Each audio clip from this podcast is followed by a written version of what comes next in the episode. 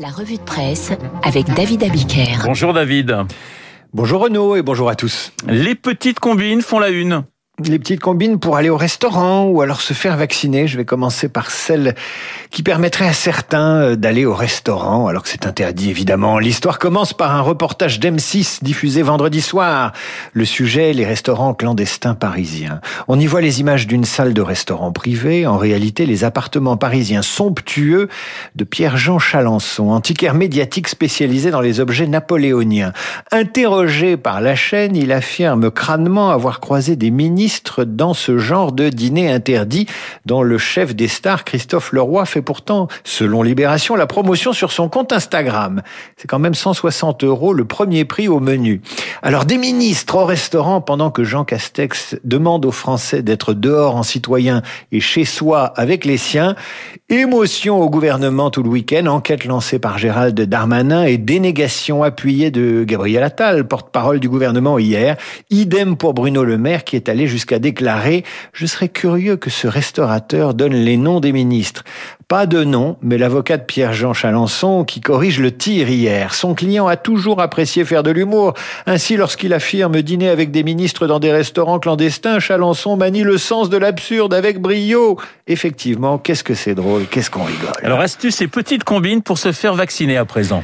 Comment certains Français se font vacciner hors des clous? Le Monde publie ce matin une enquête alors que les vaccinations sont aujourd'hui réservées aux personnes de plus de 70 ans et aux personnes atteintes de comorbidité. Ça démarre comme ça.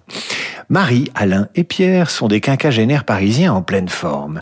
Mercredi dernier, un de leurs amis poste ce message sur leur groupe WhatsApp. Pour ceux qui le souhaitent, il y a des doses disponibles au centre médical Télégraphe à Paris 20e. Un rendez-vous toutes les 10 minutes. N'hésitez pas, c'est une de mes voisines, médecin sur place, qui m'a demandé de lui envoyer des gens pour finir les doses. Ni une ni deux, poursuit le monde. Les amis se ruent sur Doctolib, certifient qu'ils ont plus de 3 ans et se font vacciner rapidement. Mais comment, comment reprocher à ces quinquats de se débrouiller pour se faire piquer quand en fin de journée, des centres de vaccination se retrouvent avec un surplus de vaccins sur les bras. Au stade Vélodrome poursuit le monde euh, où l'on vaccine chaque jour près de 1500 personnes. Les chercheurs de doses, c'est comme ça qu'ils les appellent, se regroupent vers 16 heures devant l'entrée. Samedi, ils étaient une cinquantaine à attendre pour se faire vacciner alors que sur le papier, ils n'y ont pas droit. Eh bien, quand il reste des doses et qu'il n'y a plus de candidats de plus de 70 ans, eh bien, les volontaires des tranches d'âge du dessous sont appelés par ordre de priorité par les responsables du vaccinodrome. Une Parisienne de 60 ans raconte également comment elle s'est faite vacciner par une gynécologue à laquelle il restait des doses et comment elle s'est retrouvée dans une salle d'attente avec des hommes de tous âges autour d'elle. En vérité, peu de gens on fait pression pour passer en priorité, soucieux de ne pas piquer la place de quelqu'un de prioritaire. En réalité, il s'agit d'épuiser des stocks d'AstraZeneca, faute de candidats de plus de 70 ans.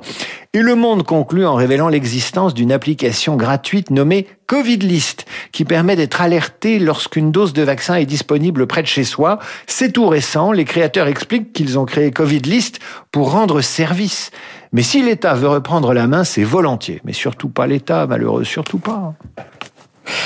À lire, également, dans, le Parisien, aujourd'hui en France. La montée en puissance des vaccins made in France, mon cher David. Euh, vaccin made in France, c'est la montée en puissance avec un Thierry Breton en blouse blanche conquérant à la une. Alors il est malin ce, ce Thierry Breton. Depuis le début de la campagne de vaccination, il se débrouille pour annoncer les bonnes nouvelles.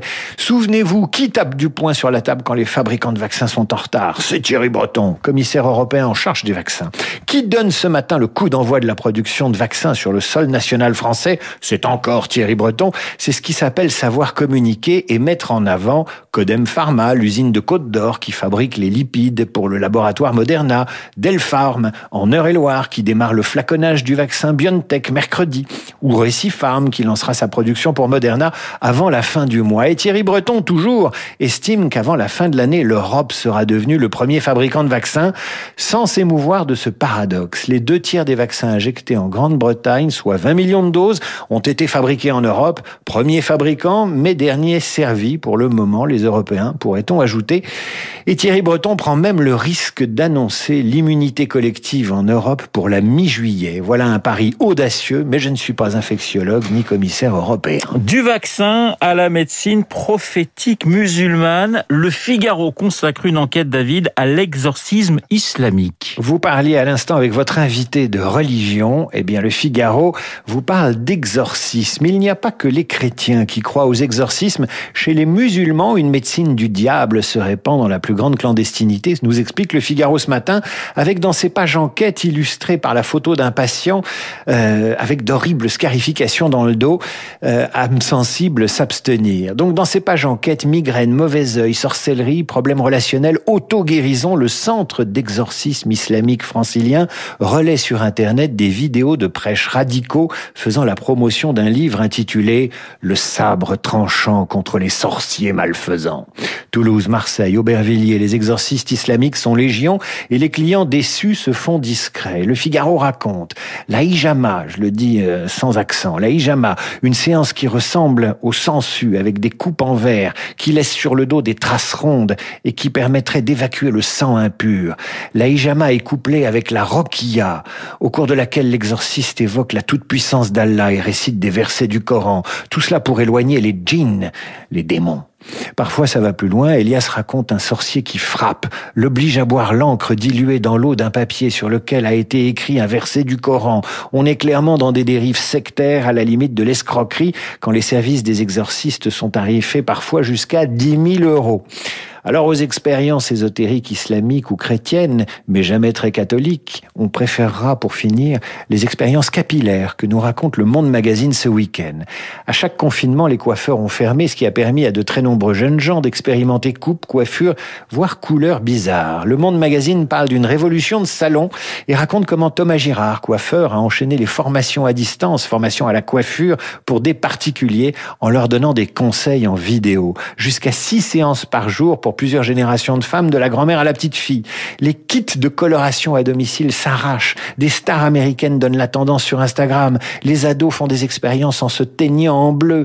Les femmes, notamment dans le sud, mettent du soleil et de l'or dans leurs cheveux. Des hommes se rasent la tête. Le Monde Magazine décrit une envie de légèreté, tandis que le sociologue Michel Messu affirme au magazine Les gens se disent aujourd'hui, j'ai cette tête. Demain, j'en aurai une autre. Je suis quelqu'un qui s'adapte, capable de réagir aux circonstances. Je ferme les guillemets.